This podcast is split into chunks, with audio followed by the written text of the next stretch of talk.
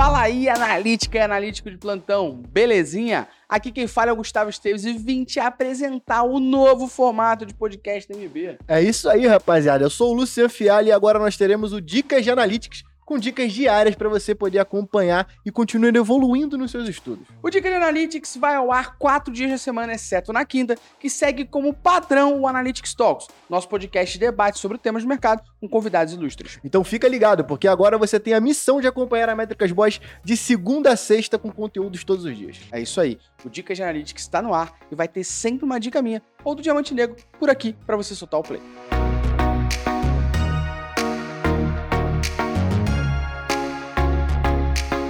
A dica de analytics de hoje é a morte da taxa de rejeição. Sim, uma das métricas que foi a maior métrica debatida, discutida, lenda urbana do Google Analytics do mercado de marketing digital como um todo, vem a óbito no GA4. Sim, dentro dos relatórios padrões do GA4 você não encontra mais a taxa de rejeição disponível para você analisar e consultar. O Google Analytics 4 ele criou quatro métricas novas que substituem muito bem e de forma muito mais inteligente a taxa de rejeição. Que métricas são essas? São as sessões engajadas. Toda vez que uma sessão entra no teu site ou no teu app e fica com ele aberto, ativo dentro dele por pelo menos 10 segundos, é contabilizada uma sessão engajada.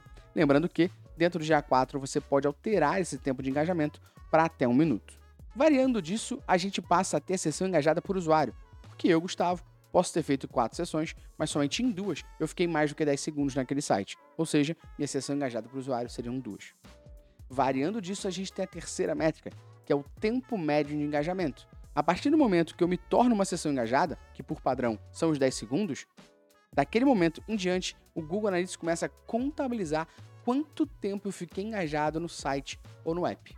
E por último, a gente tem a taxa de engajamento, que é de todo mundo que acessou o teu site ou teu app, quantos por cento de fato eram sessões engajadas. Por isso, essas métricas são muito mais inteligentes que a taxa de rejeição.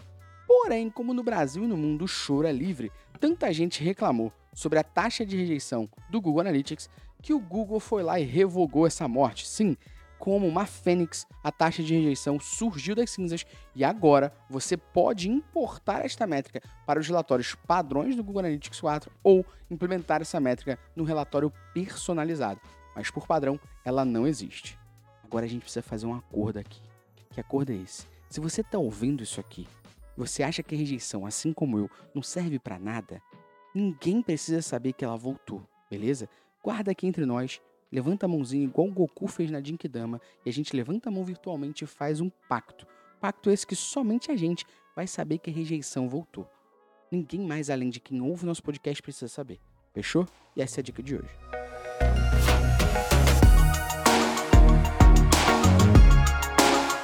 Se você gostou dessa dica, não esqueça de seguir o nosso podcast no Spotify, dar 5 estrelas e compartilhar com quem precisa ouvir sobre.